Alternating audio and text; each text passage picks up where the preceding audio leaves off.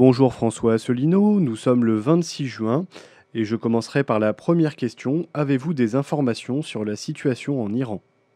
Bonjour à toutes et à tous euh, pour cet entretien numéro d'actualité numéro 77. Je vous remercie d'être fidèle au rendez-vous. Le dernier entretien, la reprise des entretiens d'actualité que nous avons décidé après euh, la campagne des élections européennes, euh, le dernier entretien que nous avons fait euh, a bien marché. On en est à plus de 80 000 vues au moment où je parle. il y a une véritable attente et je remercie toutes les personnes qui m'ont envoyé des messages de remerciements, de félicitations, d'encouragement pour ces entretiens d'actualité qui nous permettent de faire le point. Alors, sur l'Iran. Sur l'Iran, j'ai déjà eu l'occasion de, m'exprimer. Nous avons déjà fait un communiqué de presse euh, sur l'Iran. Euh, où l'on demandait euh, notamment euh, au gouvernement français de faire preuve de la plus extrême prudence face aux allégations américaines, notamment sur ces affaires d'attaque contre des navires pétroliers battant pavillon de complaisance, je crois les îles Marshall et le Panama, quelque chose comme ça, mais l'un était un navire norvégien, l'autre était un navire japonais. Je rappelle que nous avions exprimé nos doutes sur la responsabilité de l'Iran face à ces attaques de ces navires dans le détroit d'Ormuz au débouché du golfe Persique au moment où ils entrent dans la mer d'Oman, nous avions exprimé nos doutes parce que on ne voit pas très bien quel était l'intérêt de l'Iran de faire, de faire ces attaques, surtout sur un pétrolier, un méthanier, je crois, japonais, au moment même où Shinzo Abe, le Premier ministre japonais, était en visite officielle en Iran, ce qui représentait pour le régime de Téhéran une victoire diplomatique. Donc l'intérêt de Téhéran était absolument nul en la matière. Alors, vous avez vu la suite des événements, c'est-à-dire que on a appris que l'Iran a abattu un drone euh, américain, donc un drone, c'est et puis pas pas, pas rien, c'est pas pas un petit drone comme on achète euh, chez nous pour faire des photos de sa maison de campagne vue de haut. Euh, ce sont des, drones qui, sont, qui, font plusieurs mètres de, long, des drones extrêmement sophistiqués, euh, qui a été abattu par les forces armées iraniennes. le Pentagone et la Maison Blanche ont confirmé qu'un drone américain avait été abattu. Les Américains ont dit que c'est un scandale parce que ça avait été abattu au-dessus du domaine international. Euh, les Iraniens ont dit que pas du tout. Le drone était entré dans l'espace aérien iranien. Euh, et force est de constater que les Iraniens ont été euh, en mesure de présenter à la presse internationale les restes de ce, de ce drone, ce qui prouve quand même qu'il était probablement soit au-dessus du territoire iranien, soit effectivement dans les eaux territoriales iraniennes, puisqu'il a été facilement repêché. On a appris d'ailleurs au passage que, euh, sauf erreur de ma part, le gouvernement russe a confirmé euh, que le drone euh, américain se trouvait bien au-dessus de l'espace aérien iranien. Et on a appris également par la voix de l'un des généraux iraniens en question, enfin, chargé de la protection du territoire iranien, que, paraît-il, ce drone était accompagné d'un nouvel avion américain qui est un Boeing P-8 qui euh, remplace les anciens Orion P-3 et que le Boeing P-8, qui est un avion militaire, était le premier avion au monde à être chargé d'accompagner des drones. Et le général iranien s'est payé le, le luxe, si l'on peut dire, de dire qu'ils auraient pu abattre également l'avion, le Boeing P-8 américain, qui accompagnait le drone, mais il y avait 35 personnes à bord de cet avion et donc, les Iraniens n'ont pas voulu une escalade. S'il y avait eu 35 morts, il eût été certainement très difficile au gouvernement américain de ne pas intervenir militairement si un, avion américain avait été abattu avec 35 soldats américains à bord par les Iraniens. Je crois que là, c'eût été un casus belli, comme on dit, et les Américains seraient intervenus.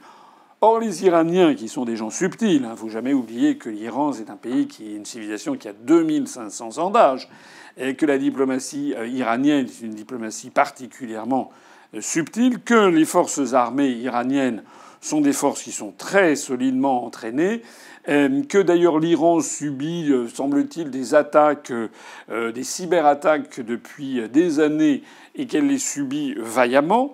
Hein. donc au total, les Iraniens ont finalement très bien joué dans cette affaire, puisqu'ils ont abattu le drone américain sans abattre l'avion d'accompagnement afin de ne pas pousser les États-Unis à euh, intervenir, à faire monter la pression et à intervenir militairement. Alors qu'est-ce qu'on peut euh, en tirer pour l'instant? Moi, je ne suis pas dans, dans, tous les secrets. Ce que je vois, moi en tout cas, c'est que si on regarde les choses en face, en fait, les Américains ont quand même pris une, ont, subi un échec. Ils ont subi un échec. Ils apparaissent devant le monde entier comme quand même étant un pays provocateur. Que ne dirait-on pas s'il y avait un drone iranien qui était à quelques kilomètres de Washington ou de New York au-dessus de l'océan Atlantique? Là, je vois bien que tout le monde trouverait normal que la chasse américaine eh bien, euh, euh, attaque euh, et, abatte ce, drone iranien. Donc là, ils se sont quand même placés dans leur tort, il me semble. Il me semble que personne ne peut en disconvenir. J'ajoute que les Américains ont, montré qu'ils étaient lents à la, réponse. Donald Trump a tempêté, il a dit que c'était un grand tort qu'avaient fait les Iraniens, mais enfin, voilà. Alors, euh, les, experts se perdent en conjecture. Est-ce que c'est vraiment Donald Trump qui a été à la manœuvre Vous savez qu'il a fait savoir qu'il avait donné un ordre d'attaque et puis que dix minutes avant, il l'avait décommandé. On ne sait pas si c'est du bluff, si c'est vrai. Enfin, dans tous les cas, il n'y a rien eu. Euh, est-ce que c'est Donald Trump lui-même qui était à l'origine de l'attaque? Vous savez que certains observateurs considèrent qu'il y a différents centres de pouvoir aux États-Unis d'Amérique et que Trump n'est que l'un des centres de pouvoir, qu'il y aurait une espèce de latitude d'action que se seraient attribués les militaires, la CIA, et j'en passe, et qui aurait placé Trump dans une certaine difficulté, euh, et que Trump, euh, faute d'avoir, euh, peut-être, peut-être c'est une hypothèse, faute d'avoir commandité ça pour ne pas perdre la face au niveau mondial et est obligé d'avaliser quelque chose contre lequel il était. Je ne sais pas. Je ne sais pas.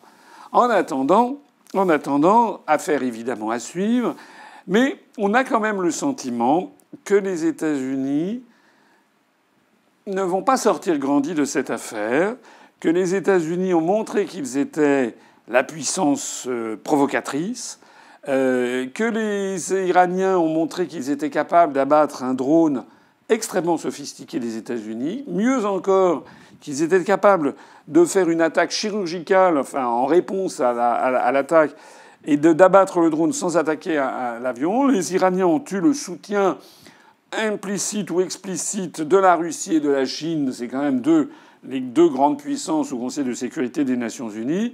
Et puis moi j'observe également euh, le silence, euh, l'extrême prudence des gouvernements européens je n'ai pas beaucoup entendu euh, les gouvernements français, allemands, italiens se manifester pour soutenir l'action américaine.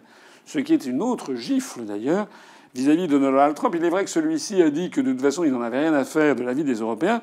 Enfin, c'est quand même les États-Unis apparaissent dans cette affaire comme en plus de ça assez isolés.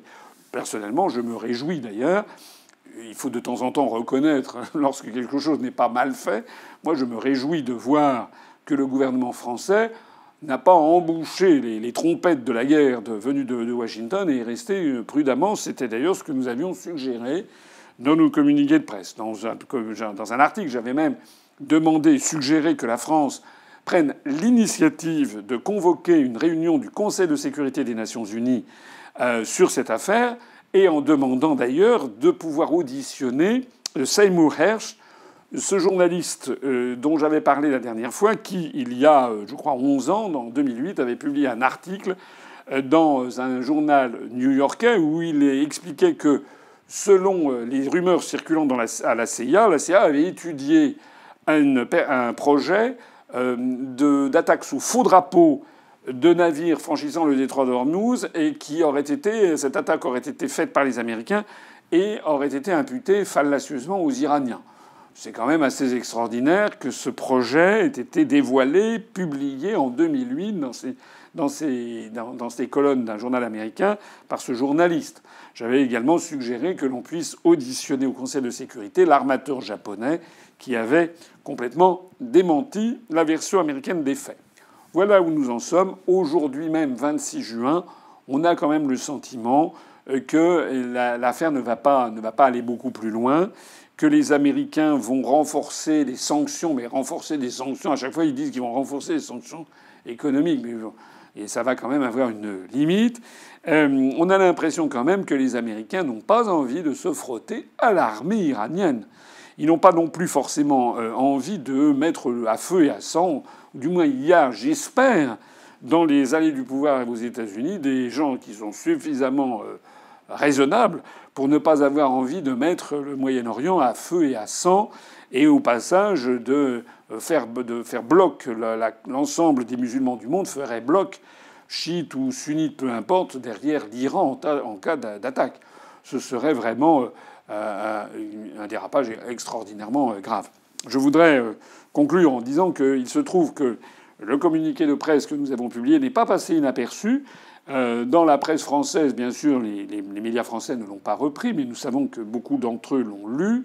En revanche, ça n'est pas passé inaperçu dans la presse iranienne et la radio-télévision iranienne officielle, IRIB, est venue m'interroger alors ça a été publié, diffusé dans le journal de, grande diffusion sur la chaîne de radio et de télévision iranienne, euh, où euh, ils ont passé un petit passage qu'on va voir dans un instant, euh, montrant qu'il y a en France des Français qui essayent de faire prévaloir ce qui est quand même le bon sens et la modération. On va regarder ce, passage qui dure, vous allez voir, une trentaine de secondes. روز گذشته اتحادیه مردمی جمهوری خواهان فرانسه در بیانیه رسمی خطاب به مکرون هر گونه پیروی از امریکا را در قضیه انفجار نفتکش ها محکوم کرد. Que les Américains nous ont habitués depuis maintenant euh, au moins un demi-siècle à avoir des informations qui sont des de fausses informations. آمریکایی‌ها به انتشار خبرهای دروغ و شایع پراکنی ها عادت کردند.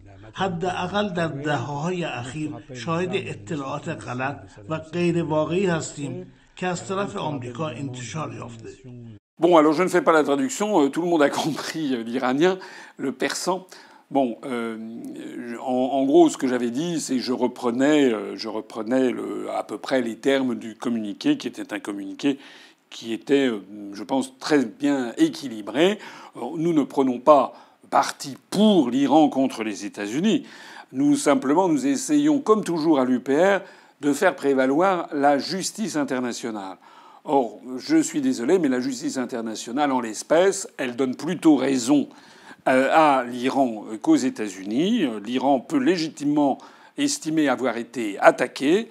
Euh, la preuve, il y a quand même des preuves tangibles qui sont sur le, tapis. Par ailleurs, les, les, témoignages, comme je disais tout à l'heure, vont plutôt dans le sens de l'Iran. Et donc, nous, nous, nous demandons que la France fasse prévaloir, comme d'habitude, le droit international, c'est-à-dire par l'intermédiaire des Nations Unies. Que se passe-t-il maintenant avec le nouveau Parlement européen? Ah, alors, euh, nous, euh, nous voici aux affaires européennes. Je rappelle, pour ceux qui l'auraient oublié, que lorsque un nouveau Parlement est élu, tous les cinq ans, la Commission européenne précédente, euh, son mandat s'achève et une nouvelle commission doit être nommée. C'est-à-dire, ça commence par le nouveau président de la Commission. Vous savez que le président sortant, c'est Jean-Claude Juncker, de célèbre mémoire, l'ancien Premier ministre luxembourgeois euh, qui avait défrayé, qui a défrayé la chronique par de nombreuses facéties et d'autres choses beaucoup moins drôles, et en particulier qui avait aussi défrayé par la, chronique à cause de ces sciatiques euh, à répétition, sciatiques qui étaient, semble-t-il, après la rumeur publique, assez largement motivées par une consommation déraisonnable et matinale de Chivas Régal, de, de whisky. Alors, il semble, il semble que la nouvelle commission, les chefs d'État et de gouvernement ne veulent plus de Juncker. Ils n'ont pas envie euh, de le voir en double, si j'ose dire. Euh, il, a, fait un mandat, il pourrait être renouvelé. Je rappelle par exemple que Barroso, le Portugais, avait fait deux mandats de cinq ans. Hein. La commission a été renouvelée. Il y avait eu la commission Barroso I et la commission Barroso II. On avait eu jadis deux fois Jacques Delors. Là, il semble que le Juncker une seule fois, ça suffit et que donc les chefs d'État et de gouvernement aient décidé d'avoir un nouveau président euh, de la Commission européenne. Seulement voilà, qui? Et alors c'est à ce moment-là qu'apparaissent la, grande amitié entre les les États membres d'Europe. Ça fait penser du temps de l'URSS. On parlait de la franche camaraderie entre les pays du pacte de Varsovie. Tout le monde se détestait là-dedans. Il y avait Brejnev qui donnait des instructions à Honecker en RDA, Ceausescu en Roumanie, à Todor Zhivkov en Bulgarie, etc., etc. Tout le monde à Guirec en Pologne. Tout le monde se tirait dans les pattes, mais les sommets se terminaient toujours par une atmosphère de franche camaraderie. Ben là, l'atmosphère de franche camaraderie, c'est le moins que l'on puisse dire, c'est qu'elle prévaut en ce moment en, Europe. En fait, tout, le monde a, tiré, a sorti les fusils pour tirer. Pourquoi? Parce que figurez-vous que Madame Merkel, la chancelière d'Allemagne, se verrait bien avec, à la tête de la Commission européenne, un Allemand euh, qui est euh, Monsieur Manfred Weber, euh, qui est le, à la tête du principal groupe au Parlement européen. Madame Merkel verrait donc bien que le président de la Commission européenne fut un Allemand. Il faut dire qu'il n'y en a pas eu depuis, de, depuis le premier président de la Commission européenne, le célèbre, le célèbre Walter Hallstein. Le célèbre Walter dont on sait maintenant qu'il était, euh, enfin vous savez toute cette affaire, qu'il donnait des cours de national-socialisme dans les années 40 aux officiers supérieurs de la Wehrmacht. On aura l'occasion d'y revenir le moment venu. Depuis Walter Hallstein, qui avait dégagé donc en 1966 euh, euh, sous la pression de De Gaulle, eh bien, il n'y avait plus, de, président de la Commission européenne qui soit allemand. Donc les Allemands voudraient un président de la Commission qui soit allemand, et pourquoi pas Manfred Weber. Ça serait logique d'ailleurs que ce soit lui, puisqu'il fait partie de ce système dit des Spitzenkandidaten, c'est-à-dire euh, Spitz, c'est la pointe, les candidats en pointe. C'est un système qui avait été organisé par l'inénarrable François Hollande, qui avait trouvé ça formidable. C'était un progrès de la démocratie. Le Parlement européen, les groupes au Parlement européen présentaient un candidat et, euh, les chefs d'État et de gouvernement tombaient d'accord pour retenir le candidat présenté par le groupe le plus, euh, le plus étoffé au Parlement européen. Ça nous avait été présenté en 2014 comme le fin du fin, la progrès de la démocratie. On allait voir ce qu'on allait voir. Patatras, euh, les... Monsieur Macron ne veut pas d'un successeur allemand à Monsieur Juncker. Pour le coup, je vais euh, soutenir Macron. Vous allez dire que décidément, oui, lorsque Macron fait des choses qui sont bien, je ne vais pas dire que c'est mal parce que c'est Macron. Pourquoi est-ce que Macron a raison? D'ailleurs, il n'est pas le seul. Les Espagnols sont également contre, etc. Parce que les Allemands ont une fâcheuse tendance à vouloir placer des Allemands absolument partout dans l'édifice européen. Il faut savoir que au Parlement européen, il y a un homme très puissant que personne ne connaît. Vous savez, les hommes qui sont dans l'ombre, qui est le secrétaire général du Parlement européen. Le secrétaire général, ce sont ceux qui font machine, en général marcher toute la machinerie administrative. Eh bien, le secrétaire général du Parlement européen s'appelle Klaus Welle. C'est un Allemand et il est présent depuis dix ans. Son adjoint, le secrétaire général adjoint du Parlement européen, est également un Allemand. Euh, ça n'est pas tout. Le secrétaire général de la Commission européenne, qui est un homme extrêmement puissant, c'est quelqu'un qui a c'est un homme du sérail, comme on dit. C'est un haut fonctionnaire qui a passé des années. C'est pas un politique qui connaît tous les dossiers. C'est pas comme Monsieur Juncker qui, euh, euh, voilà, entre deux cocktails mondains, entre deux ou trois verres d'alcool, supervisait les dossiers. Là, il y a quelqu'un de solide. Le secrétaire général de la Commission européenne s'appelle Martin Selmayr. C'est un Allemand. Il a été parrainé d'ailleurs par un autre Allemand qui s'appelle Elmar Brock, une espèce de, parrain qui règne euh, de la CDU-CSU, qui règne au Parlement européen, qui est un Allemand. Martin Selmayr, qui d'ailleurs a été imposé en violant un certain nombre de règlements de la Commission européenne. Ça a fait grincer beaucoup de dents. Et il y a même eu d'ailleurs des critiques officielles qui ont été faites contre cette nomination de ce monsieur Martin Selmayr, S-E-L-M-A-Y-R. Retenez bien ce nom. C'est l'homme le plus puissant de l'Union européenne et personne ne le connaît et il est allemand. Ça n'est pas tout. Il y a également un service européen des actions extérieures euh, dont le secrétaire général s'appelle euh, Madame Helga Schmidt. Figurez-vous qu'elle a une particularité, c'est une Allemande. Il y a également euh, la direction du Parlement qui coordonne l'ensemble des travaux législatifs. Et dans cette direction, eh bien, figurez-vous que des gens ont pointé, se sont intéressés quand même à savoir quel poste était attribué à quelle nationalité. On a découvert que dans cette direction qui coordonne les travaux législatifs du Parlement, qui est l'une des plus puissantes du Parlement européen, deux tiers des directeurs sont allemands et trois cinquièmes des chefs de bureau sont allemands. C'est quand même beaucoup, alors qu'il y a 28 États membres dans l'Union européenne. Bien entendu, les Français en général brillent par leur absence, puisque les Français sont un peuple qui n'est pas à l'aise avec le système du lobbying. Et puis les Français, c'est bien connu, ça fait partie de plaisanteries qui circulent à Bruxelles. Les Français, quand ils vont à la Commission européenne ou quand ils vont, ils veulent toujours avoir le numéro un. Voilà. Sinon, le reste ne les intéresse pas. En revanche, le travail qui est fait au quotidien à niveau moyen, euh, pour ne pas dire subalterne, ils ont un niveau moyen de préparation des, décisions, c'est là qu'il y a les choses les plus importantes. Et eh bien tout ça est trusté en fait par les Allemands. L'État est également beaucoup par les Britanniques.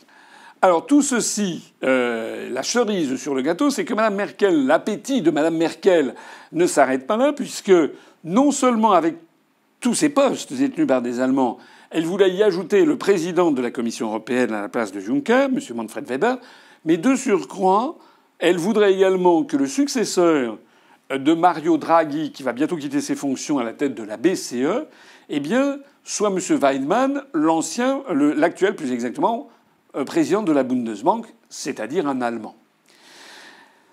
Même Macron commence à avoir la moutarde qui lui monte au nez. Il n'est pas le seul. Il n'est pas le seul parce que beaucoup de pays, notamment, je vous dis, les Espagnols, les Italiens aussi, je crois, commencent à trouver que c'est quand même, pour le moins, indélicat que l'Allemagne essaye de truster tous les postes.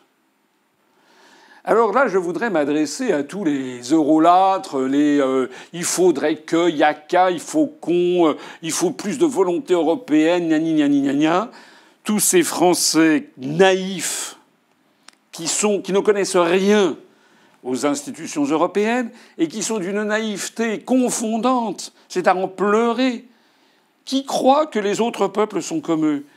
Non, les Français, ils sont là, la fleur au fusil, ils sont là, ils rêvent, ils rêvent éveillés. Et pendant ce temps-là, vous avez des nationalités qui, elles, visent leurs intérêts. Comme le disait Charles de Gaulle, en politique internationale, les États n'ont pas d'amis, ils n'ont que des intérêts. Et les Français qui l'ont oublié, qui sont en train d'emmener notre pays au désastre, eh bien, vont avoir, comme c'est souvent le cas dans toute notre histoire, un réveil cruel. Le réveil cruel, on le voit d'ores et déjà. L'Allemagne a trusté un très grand nombre de postes de responsabilité dans les institutions européennes, à la Banque centrale européenne, qui d'ailleurs est à Francfort, avec un chef économiste qui est allemand, à la, Commission européenne, euh, également au Parlement européen. Ils en veulent toujours, toujours et encore plus. Et quand ce n'est pas des Allemands, eh bien, ce sont des gens qui sont dans l'influence culturelle allemande, des luxembourgeois, des néerlandais ou des finlandais, par exemple, c'est-à-dire des gens qui partagent la même vision des choses que l'Allemagne. Pour le reste, les pays d'Europe du Sud, on leur donne des, postes, des, commissaires européens euh, qui sont sans grand pouvoir et sont tout à fait mis de côté. Alors voilà où l'on en est. Les couteaux sont tirés. Euh, au sein des institutions européennes. Monsieur Macron, maintenant, est, euh, en, termes, est, en très mauvais termes, en fait, avec euh, Madame Merkel.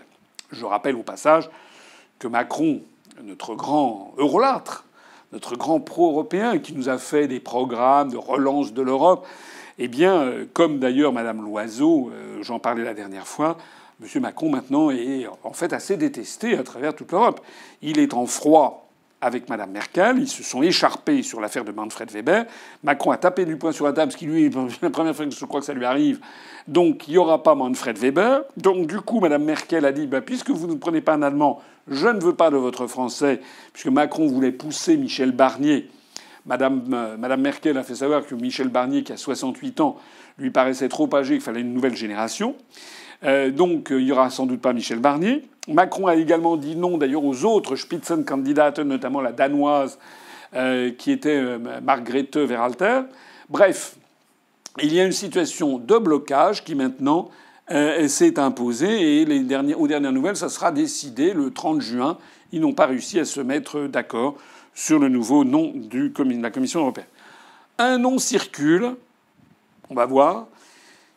Pas forcément euh, une idée, euh, euh, à négliger, c'est qu'un nom circule qui serait celui de Madame Christine Lagarde comme, comme présidente de la Commission européenne.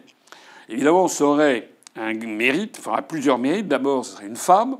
Donc tout le monde serait là à acclamer Ah, enfin, on a une femme comme présidente de la Commission européenne. Donc déjà, les analyses des gens s'arrêteraient là, comme si un sexe était la chose la plus importante en matière de définition d'une politique européenne. La deuxième chose, c'est que Mme Lagarde, il paraît-il qu'elle a tapé dans l'œil de Mme Merkel, parce que Mme Lagarde, qui est actuellement directrice générale du Fonds monétaire international, est une espèce de vestale de la rigueur financière et monétaire, et donc ça convient bien à Mme Merkel. Donc Mme Merkel euh, serait d'accord pour donner une satisfaction de façade à la France en nommant Christine Lagarde à la présidence de la Commission européenne. J'ajoute que Mme Lagarde parle un, anglais absolument parfait. Elle a passé toute sa carrière d'ailleurs dans un cabinet d'avocats américain Baker McKenzie avant d'être nommée au gouvernement français. Je signale au passage, en tout cas c'est quelque chose qui serait intéressant d'avoir à l'esprit, euh, que des rumeurs insistantes circulent sur le fait que Mme Lagarde aurait également la nationalité américaine. Alors évidemment, si Mme Lagarde en fait est une américaine, puisqu'en fait elle a quitté la France. Euh, elle a passé, je crois, trois fois le concours de l'ENA. Elle, ne l'a pas obtenu, donc elle est, elle est allée chercher fortune ailleurs. Elle est allée aux États-Unis. Elle a été promue dans ce cabinet d'affaires américain Baker McKenzie par, euh, je crois que c'est euh, Dick Cheney, ancien vice-président des États-Unis. elle fait partie de l'establishment américain. Et euh, si elle n'a pas euh, stricto sensu la double nationalité française et américaine, mentalement, on peut dire qu'elle est au moins autant américaine que française. Ce qui permettrait évidemment euh, de donner carte blanche à une femme qui a blanchi sous le harnais des États-Unis et du Fonds monétaire international. Ce serait bien à tort que les Français se féliciteraient d'avoir comme président de la Commission européenne une Française. Mais ça, je vois d'ici, d'ailleurs, tous les, tous les journaux se gargarisant pour le pauvre peuple français qui ne comprendrait rien, qui se dirait qu'il aurait une fierté nationale. Non, parce que Mme Lagarde, en fait, poursuivrait et accentuerait sans doute la politique totalement antisociale et totalement récessive de la Commission européenne pendant encore cinq ans. L'histoire va nous apprendre ce qui va arriver dans la suite des événements. Question habituelle, où en est-on du Brexit?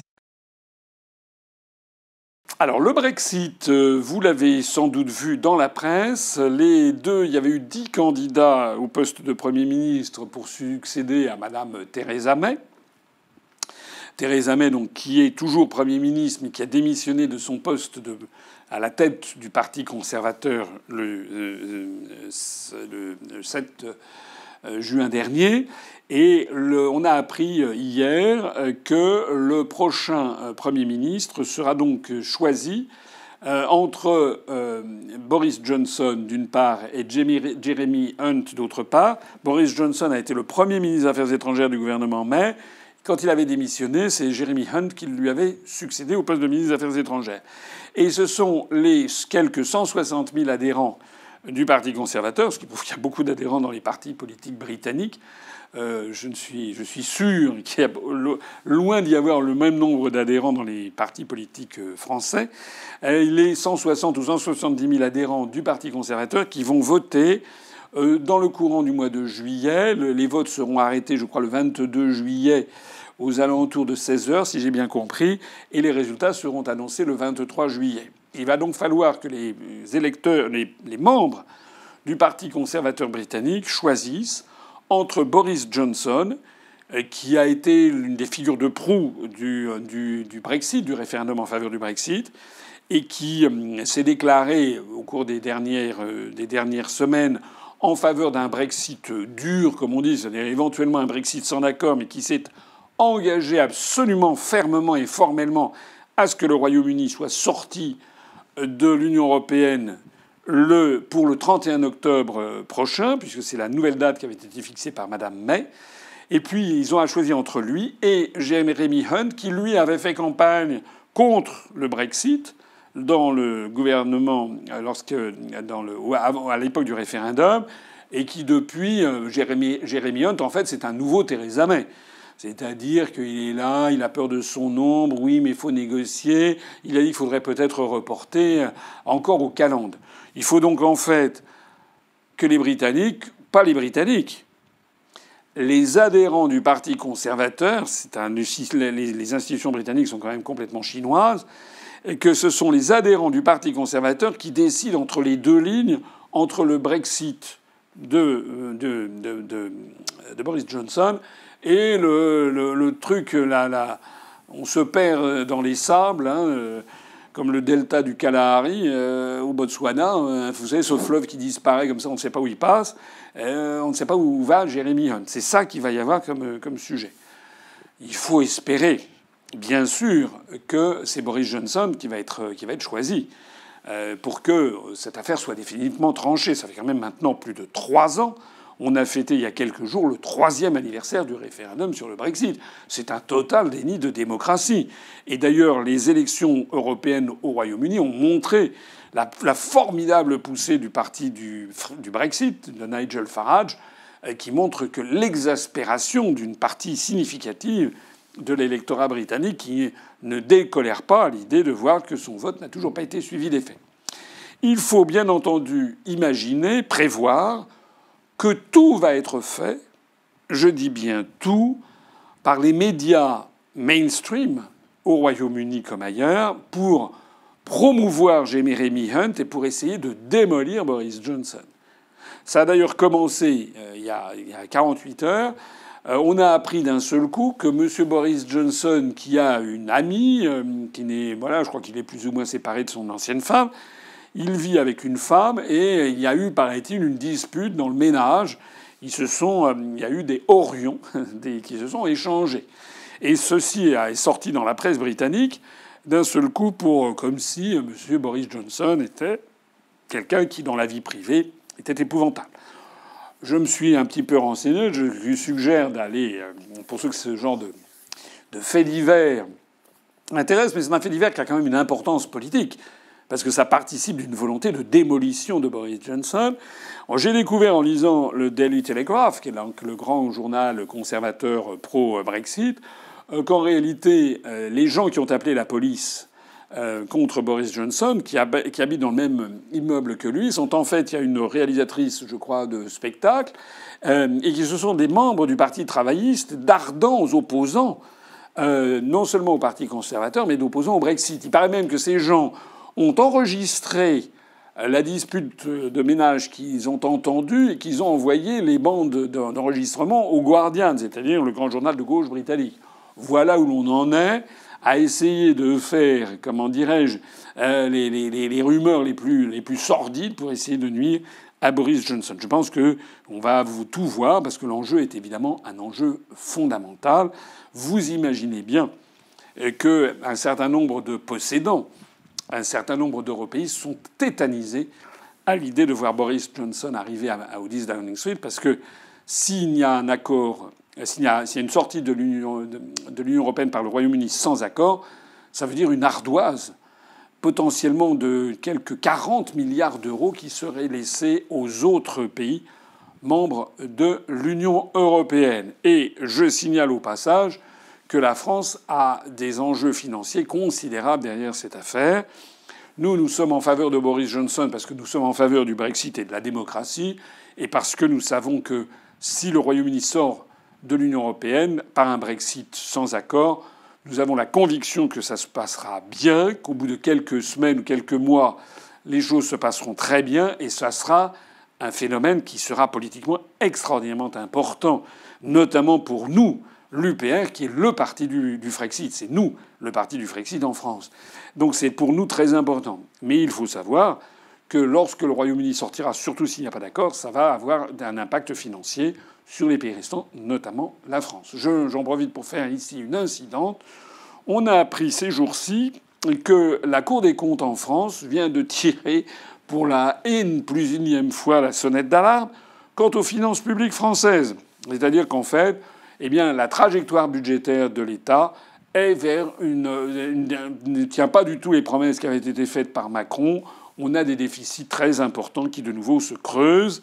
C'est notamment le contre-coup de la crise des Gilets jaunes et du fait que l'exécutif a été obligé de lâcher quand même un certain nombre de dépenses aux manifestants, eh bien ça veut dire que de nouveau, un caramba encore raté, encore une fois, on ne va pas tenir les clous. On comprend que nos partenaires européens euh, commencent à en avoir assez de, de, nos promesses non tenues. Mais ce qu'il faudrait que tout le monde comprenne, nos partenaires européens comme la classe politique et médiatique française, c'est que si on ne tient pas nos promesses, si ni Sarkozy, ni Chirac, ni Sarkozy, ni Hollande, ni Macron maintenant n'arrivent à tenir les promesses de diminution budgétaire, c'est que personne n'y arrivera jamais. Ça veut dire que la France est dans une situation qui n'est pas soluble dans le cadre de l'Union européenne et de l'euro. C'est ça le problème. Le problème, il est là.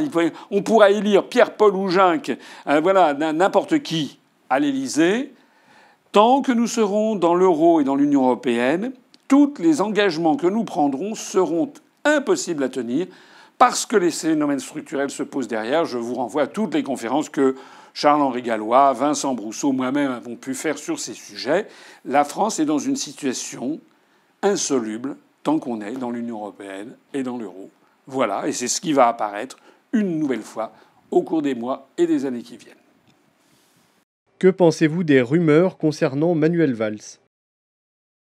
Alors ça, c'est effectivement, c'est sorti il y a quelques jours. Manuel Valls, je ne vais pas expliquer, je pense au public, qui est Manuel Valls, notre ancien Premier ministre, qui avait quand même atteint des records d'impopularité. D'ailleurs, je suis toujours frappé, moi, quand je vais sur le terrain, que je discute avec les Français, quand on prononce le nom de Manuel Valls, on a en général une bronca les gens se récrient comme si on avait, je sais pas, prononcé le nom de Belzébuth. Manuel Valls a, drainé sur lui, sur sa personne, quelque chose qui est, euh, qui est vraiment très, très, très, très, très fort. Vous savez que Manuel Valls, ayant un peu fait son deuil euh, d'être euh, renouvelé dans ses fonctions, sa fin politique en France n'avait quand même pas été très élégante ni grandiose. Vous vous rappelez qu'il s'était quasiment vautré par terre. Il avait rampé comme ça en suppliant de pouvoir être En Marche, euh, voilà, en suppliant d'être repris par Emmanuel Macron, qui pourtant avait été l'un de ses ministres, euh, mais quand lui-même était Premier ministre, il avait vraiment fait ça d'une... C'était minus, hein, c'était vraiment, vraiment, vraiment minable. Euh, Manuel Valls, comme vous le savez, avait décidé de se présenter à la, aux élections municipales à Barcelone puisqu'il est d'origine catalane. Et d'après les gazettes, tout le monde le sait, il a quitté euh, sa femme, enfin la, femme qu'il avait, euh, pour euh, se mettre, si j'ai bien compris, en concubinage avec une espagnole qui, semble-t-il, a pas mal d'argent. C'est ce que, ce que l'on dit. En attendant, eh bien, cette, cette dame l'avait convaincu, semble-t-il, de se présenter aux élections municipales à Barcelone comme il est d'origine catalane, qui parle parfaitement l'espagnol, et peut-être même le catalan, je ne sais pas, euh, ça pouvait passer. En fait, il n'a pas réussi son, son, implantation. Il a fait un score qui, était, qui l'a exclu de, de, cette affaire. Mais il a fait un score, je crois, de l'ordre de 12-13%, qui lui a quand même permis de jouer la bascule, et en particulier, Manuel Valls est apparu comme quelqu'un de fondamentalement anti-indépendantiste catalan. Ce qui prouve d'ailleurs au passage que Manuel Valls devrait peut-être, euh, comme beaucoup de nos dirigeants, regarder de temps en temps mes conférences, en particulier celles sur les eurorégions. Je n'arrive pas à comprendre que quelqu'un puisse être à la tête d'un gouvernement euh, européen, en particulier en France, euh, et être anti-indépendantiste catalan. Ça veut dire qu'il n'a pas compris ce que c'est que l'Europe des régions. Monsieur Manuel Valls, il pense quoi, par exemple, du changement de statut prochain de l'Alsace, une collectivité européenne d'Alsace? Il pense quoi euh, des déclarations de Jean-Guy Talamone encore Je verrai de mon vivant une Corse indépendante dans le cadre de l'Union européenne. Il pense quoi de ça? Voilà. Donc, euh, en bref, Manuel Valls donc est anti-indépendantiste catalan. Il est donc pour l'unité de l'Espagne. Je ne vais pas lui jeter la pierre sur ce point. Moi, je suis aussi pour l'unité de l'Espagne. Je pense que ces grandes unités étatiques sorties des siècles, méritent qu'on les conserve. Elles sont à une taille idoine, me semble-t-il, pour défendre les intérêts de leur peuple.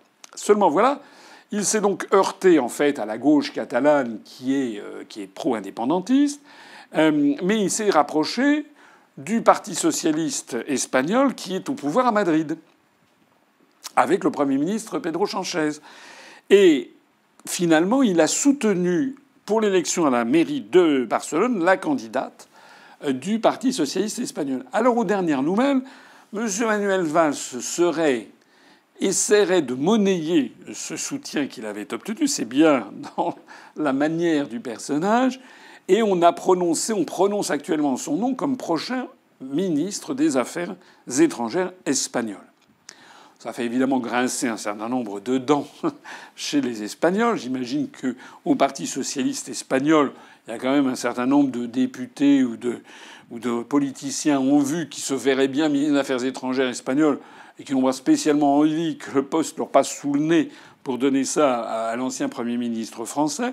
Mais enfin, cette affaire circule. Moi, ce que ça m'inspire, c'est quand même, j'attire ici votre attention, il y a quelque chose qui ne va pas. Il y a quelque chose qui cloche. On a l'impression qu'il ne s'agit, c'est plus d'un gouvernement, enfin, c'est plus les compositions gouvernementales, on a l'impression de ce qu'on appelle le mercato en, matière de foot. Hein. voilà, on est euh, à la Barça de Barcelone, et puis après il est transféré à, je sais pas moi, à Manchester. Enfin, c'est quoi ce truc-là? En fait, on a l'impression que les pays d'Europe, on est en train de déréaliser ce que c'est qu'un gouvernement, ce que c'est qu'une nation. Si l'ancien Premier ministre français peut devenir demain le ministre des Affaires étrangères espagnol, pourquoi pas aussi, je ne sais pas, le ministre de la Santé euh, grec qui deviendrait le ministre des Finances français ou le ministre, euh, je sais pas moi, portugais des Finances qui deviendrait le Premier ministre polonais. Enfin, il y a un truc qui est ça, c'est n'importe quoi. Ça veut dire que on a l'impression d'une espèce de caste dirigeante dans les pays d'Europe, européiste, qui n'est plus en contact avec la réalité. En tout cas, ça serait assez cocasse de voir une réunion de M. Le Drian, ministre des Affaires étrangères français, avec le ministre des Affaires étrangères espagnol, qui serait Manuel Valls. Là, je crois qu'on aurait vraiment quelque chose qui serait assez gratiné et qui montrerait l'état de déréliction de la construction européenne, qui ne correspond plus du tout à ce que pensent les, peuples et qui constatent que leurs dirigeants vivent dans une bulle euh, déréalisée. Que vous évoque la crise des sapeurs-pompiers? Alors ça c'est un sujet qui est grave. Euh, j'ai vu que donc les sapeurs-pompiers se sont mis en ont fait un préavis de, grève long euh, et euh, les témoignages qui sont recueillis par les par les médias sont sans appel. les sapeurs-pompiers sont taillables et corvéables à merci, non plus les, leurs leurs moyens de fonctionnement sont réduits, réduits, réduits. Je renvoie à ce que je disais tout à l'heure sur le dérapage budgétaire euh, français, euh, nous sommes dans une situation qui est insoluble.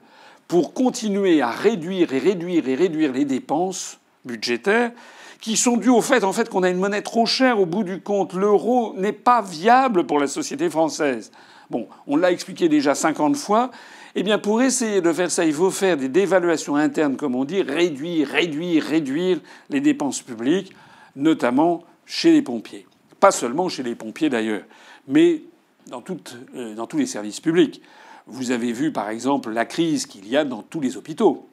Dans les hôpitaux, la situation parfois devient critique, y compris dans les services d'urgence. On commence à voir apparaître des scandales les uns après les autres avec des personnes qui ne sont pas prises en charge avec la célérité nécessaire dans les services d'urgence, faute de personnel. Eh bien, chez les pompiers, c'est pareil. tout, le monde peut appeler les pompiers parce que vous avez perdu vos clés, parce qu'il y a un début d'incendie, parce qu'il y a une personne qui a eu un malaise. Enfin, les pompiers, c'est les, c'est de, de, de, de, de docteurs universels euh, immédiats euh, de la société française. Ce sont eux qu'on appelle en premier, puis ils vont euh, après appeler le SAMU, qui vont prévenir les hôpitaux, qui vont...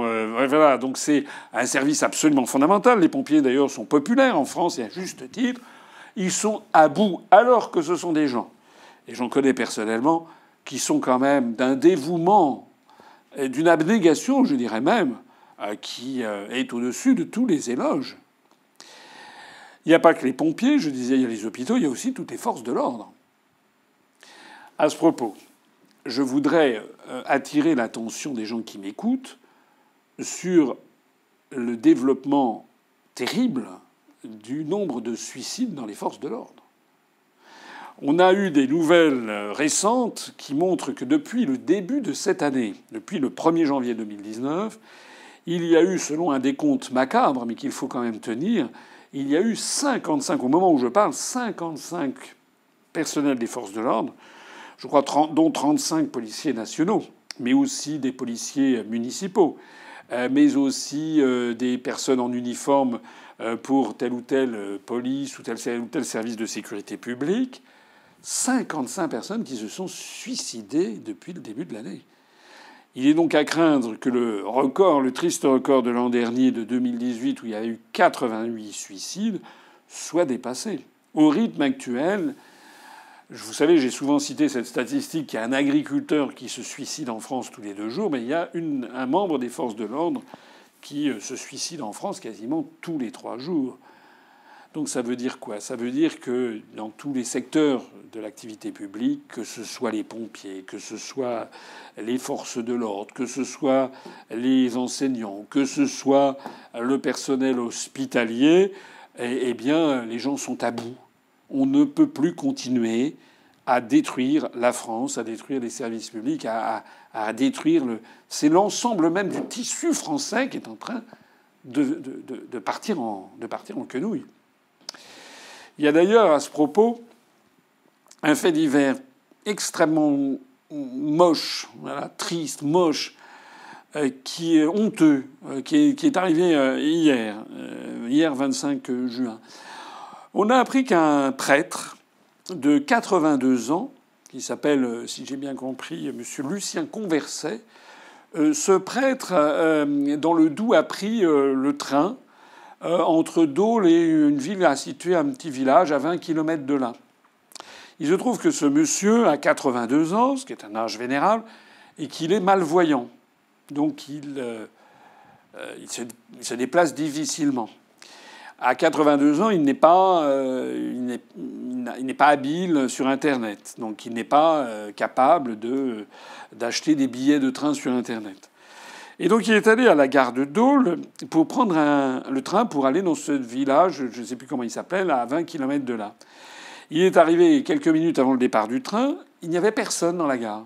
Parce que restriction budgétaire, il y a également à la SNCF démolition des services publics. Ben, il n'y a plus ce à quoi il était habitué, c'est-à-dire quelqu'un derrière un guichet euh, qui, à qui il pouvait demander aller voir et parler demander. Il était malvoyant, mais il arrivait à se déplacer, bien sûr, avec euh, sans doute, j'imagine, une canne. Euh, et puis, arrivant au comptoir, et puis demander son billet pour. Voilà. Mais là, il n'y avait plus. Comme il n'y avait plus, comme il ne sait pas utiliser Internet, faire son achat sur les bornes automatiques, comme c'est un monsieur âgé, eh bien, il s'est dit, je vais prendre le train. Et donc, il est monté dans le train en prévenant, en disant, je n'ai pas de billet, je voudrais acheter mon billet euh, dans le, dans train. Tenez-vous bien, ce billet coûtait 3,50 euros. Il a prévenu tout le monde. C'est un prêtre de campagne, c'est pas bon, c'est pas un bandit de grand chemin a priori. C'est un monsieur âgé, c'est un monsieur qui a qui est non voyant. Il demande au contrôleur, il dit voilà, j'ai pas pu payer, est-ce que vous pouvez me vendre le billet? Le contrôleur lui a collé une amende pour absence de billet de 50 euros. Euh, prêtre, évidemment, vous savez que les prêtres euh, ont très peu de moyens. Ils vivent très chichement à partir du denier du culte. Donc c'est voilà, c'est ce sont des gens qui vivent très très modestement les prêtres. Et donc pour lui, 50 euh, euros, c'est un énorme trou dans son budget. C'est pour faire 20 km. Il en avait pour 3,50 euros. Donc, il a protesté. Il a dit Mais attendez, moi, je prenais toujours mon billet à 3,50 euros. Là, je suis arrivé, il n'y avait personne au guichet. Moi, je suis âgé. Je ne sais pas utiliser Internet. Je vois pas, euh, etc. Je vous ai demandé en montant dans le train que vous me le. Maintenant, vous m'imposez une amende. Donc, il a protesté. Il a refusé de payer. Eh bien, à la sortie du train, alors cette, affaire a été reprise par l'Est républicain, à la sortie du train, on lui a demandé une amende majorée de 100 euros. Voilà. Moi, je trouve ça honteux. Hein, honteux. Donc, euh, si euh, d'ailleurs ce prêtre se fait connaître, eh bien, l'UPR sera heureuse de lui payer son billet de train.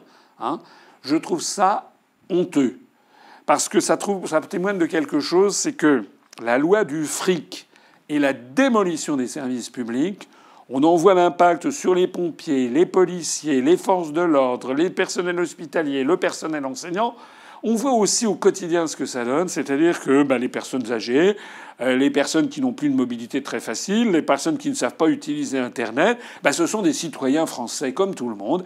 Et c'est justement la grandeur des services publics que d'avoir justement le souci de justice sociale et de traiter chaque Français avec respect et en lui fournissant le service normal qui est nécessaire pour des personnes handicapées, comme c'était le cas pour ce prêtre, ou des personnes âgées. Je trouve ça, c'est un fait divers, hein, vous me direz, mais c'est un fait divers qui en dit très long sur la dégradation de l'esprit même de ce qu'est la République française. Soyez assurés que lorsque nous, nous serons arrivés au pouvoir, eh bien, ce genre de fait, de, fait divers n'existera plus. Auriez-vous un mot pour conclure? Alors, j'ai déjà parlé beaucoup, mais euh, pour conclure, je dirais, euh, je vais un petit peu revenir sur deux, deux affaires internationales.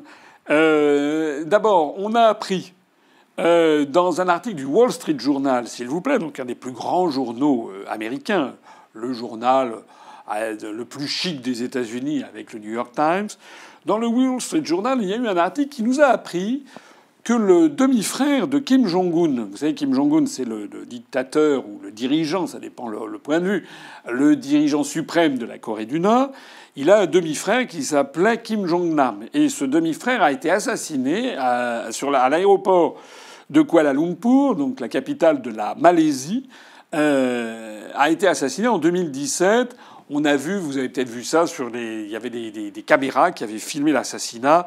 Il était en train d'arriver à un comptoir pour présenter son billet d'avion, et il y a une jeune femme qui est arrivée derrière, qui lui a passé une espèce de tissu, lui a imposé le tissu sur le nez pendant 2-3 secondes, a laissé tomber le tissu et s'en est allé. En fait, ce tissu était imprégné d'une substance, d'un poison extrêmement, extrêmement violent, euh, produit en Corée du Nord d'ailleurs, et euh, Kim Jong-nam s'est précipité dans, euh, au service de, santé de l'aéroport. Vous avez peut-être vu cette vidéo qui est très impressionnante. Et en l'espace d'une demi-heure, il était passé de vie à trépas. Alors, tous les regards s'étaient tournés vers, euh, vers le régime nord-coréen, le régime de Pyongyang. Et probablement, on a incriminé Kim Jong-un pour avoir fait assassiner son demi-frère. Il semble que ce soit confirmé, que ce soit vrai. Mon propos n'est pas tout à fait là. Mon propos, c'est de dire que dans le Wall Street Journal, on a appris que ce Kim Jong-nam était en fait un agent de la CIA. C'est-à-dire qu'il filait des informations, moyennant finance d'ailleurs, parce que c'était un joueur répertorié notamment au casino de Hong Kong et de Macao, eh bien il filait, les Américains le payaient comme un agent de la CIA. Alors je dis ça pourquoi? Paix à son âme, euh, ce genre de méthode expéditive de la Corée du Nord, évidemment, doit susciter toutes les réprobations, évidemment. Mais je voudrais quand même signaler que si c'était l'UPR qui avait dit c'est un, c'est parce que ce type été de la CIA, qu'est-ce qu'on n'aurait pas dit? Voilà, puisque c'est bien connu pour les européistes, pour les médias et les dirigeants français, la CIA c'est comme le nuage de Tchernobyl, n'est-ce pas? C'est-à-dire ça ne se passe jamais en France, ça n'existe pas. Alors, on sait que c'est un très grand service euh, avec un service action puissant, mais ça n'existe pas. Eh bien, si ça existe, voilà, c'est le Wall Street Journal lui-même qui le dit. Voilà, Kim Jong-nam, le demi-frère de Kim Jong-un, était en fait un agent rémunéré par la CIA. Et puis, euh, autre, euh, autre affaire internationale qui a attiré mon attention, c'est que l'on a appris, hier, 25 juin, on a appris, euh, c'est désormais un certain M. Tsu Dong-yu, peut-être que je ne prononce pas très bien, qui est un Chinois, qui est né en 1963, qui vient d'être élu à la tête de la FAO, c'est-à-dire l'Organisation alimentaire mondiale, qui a son siège à Rome et qui est une organisation des Nations Unies qui est très importante sur les campagnes en faveur de la nourriture, de l'agriculture dans le monde et de la lutte contre la faim dans le monde. On estime quand même qu'il y a quelques 850 millions d'habitants sur Terre qui euh, souffrent de malnutrition ou de dénutrition. Donc c'est encore un, enjeu qui est tout à fait, tout à fait, tout à fait euh, euh, important. 850 millions, je ne sais pas si vous voyez, c'est à peu près deux fois la population de l'Union européenne. Alors c'est un Chinois qui donc a été élu pour la première fois depuis 74 ans qu'existe la FAO, la Food Agency, donc l'Organisation alimentaire mondiale. Euh, J'assiste sur cette affaire parce que personne ne vous en parlera, mais il a été élu avec 108 voix parmi les pays membres de l'Organisation des Nations Unies. Il a été élu contre. Il y avait un candidat, euh, euh, comment dirais-je, géorgien. David Kiladze, quelque chose comme ça, j'écorche peut-être son patronyme, qui a obtenu 12 voix, mais il y avait surtout un autre candidat, une candidate, qui était une Française, qui était la candidate de la France et soutenue par l'Union européenne et qui a fait 71 voix eh bien, la candidate de l'Union européenne a été battue par le candidat chinois. Comme quoi, vous voyez que l'Union fait la force, c'est du pipeau. Euh, pourquoi est-ce que le candidat chinois a été élu? Alors, sans doute, il succédait à un Brésilien. Vous savez que dans les organisations euh, onusiennes, il est de bon ton que, à chaque mandat qui se termine, on choisit le représentant d'un autre continent. Mais je pense que la situation doit être vue d'un sous un autre angle. Je crois euh, en fait que la Chine fait en ce moment un très gros effort financier, notamment vers les pays d'Afrique. Hein, le président Xi Jinping avait annoncé, je crois, des dons et des prêts pour 60 milliards de dollars à beaucoup de pays africains. Et puis, eh bien, la France disparaît. Il faut toujours ces restrictions budgétaires, n'est-ce pas? Donc, la France, petit à petit, perd pied en Afrique. Hein, bientôt, la France-Afrique sera euh, appartiendra au passé. Je, je ne soutiens pas la France-Afrique. Je soutiens moi. Nous soutenons nous une politique de nouvelle coopération avec l'Afrique, mais la France est en train de se faire évincer. Et puis les Chinois qui ont une diplomatie du portefeuille, eh bien, euh, sans doute, euh, en faisant des, des, dons généreux ou des prêts avec des longues maturités, avec des taux d'intérêt très faibles, etc., à beaucoup de pays en voie de développement, notamment euh, en Afrique, je pense, mais peut-être aussi en Amérique latine ou en Océanie, eh bien, euh, les euh, Chinois ont très bien joué. Ils ont obtenu ce, poste. Alors c'est pas, ah, on va, survivre. Mais c'est très intéressant parce que pour les diplomates du monde entier qui suivent toutes ces choses-là la loupe, ça prouve que tous les ans, la Chine grignote un petit peu plus de pouvoir au niveau planétaire, s'installe, fait un petit peu comme je l'ai décrit tout à l'heure avec l'Allemagne au sein des institutions européennes. Les Chinois, très habilement, s'installent et pendant ce temps-là, la France, poursuivant sa chimère de l'Union européenne qui, paraît-il, lui permet d'être plus grande, non. Non, la France, elle avait des postes dans les organisations internationales. Elle est en train de les perdre parce que tout simplement, de plus en plus de pays dans le monde considèrent que la France n'est plus la France, que c'est un pays en plein déclin, en pleine marginalisation, englué dans une construction européenne, et que en fait, ben voilà, la France préfère donner son argent à l'Estonie, à la Croatie pour y construire des ponts, plutôt que de verser de l'aide au développement à ses anciennes amitiés, mais elle en paye le prix fort. Voilà ce que je voulais dire. Avant de conclure euh, ce 77e entretien d'actualité, en pleine canicule, c'est la raison pour laquelle je me suis permis de ne pas porter de veste aujourd'hui. Euh, je voudrais vous dire encore deux, trois choses. Euh, la première, je l'ai déjà dit, je renouvelle, ceux qui sont intéressés doivent cocher sur leur agenda personnel la prochaine université d'automne qui va se tenir donc à, Valère, comme l'année dernière et l'année d'avant, près d'Azel, Rideau, donc en Indre-et-Loire, le premier week-end d'octobre, donc notamment le samedi 4 octobre.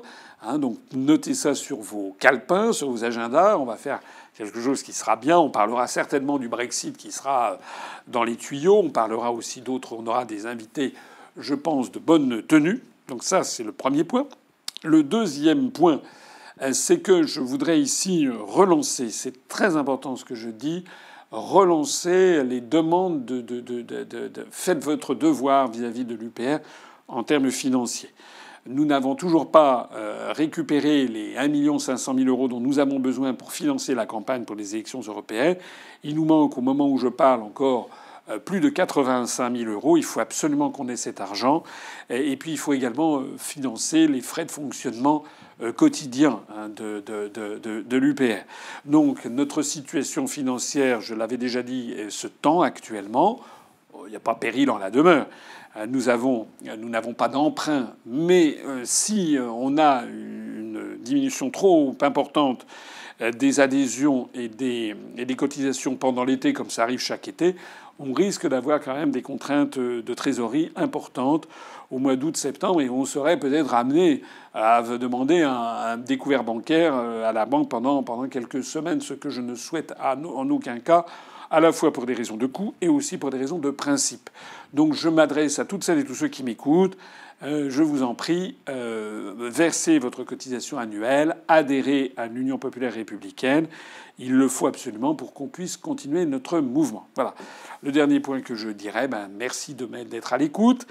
Merci de diffuser nos informations. Je vois que je me promène en France, je suis allé en province, je suis à Paris, je rencontre de plus en plus de gens dans la rue qui me disent grand bien de l'UPR. Ça veut dire que nos idées progressent, progressent, progressent, la notoriété augmente, il faut que ça continue. Et nous allons, au cours de l'été qui s'ouvre maintenant, avoir des actions de terrain dont j'aurai l'occasion de vous reparler prochainement. Merci à toutes et à tous de m'avoir écouté.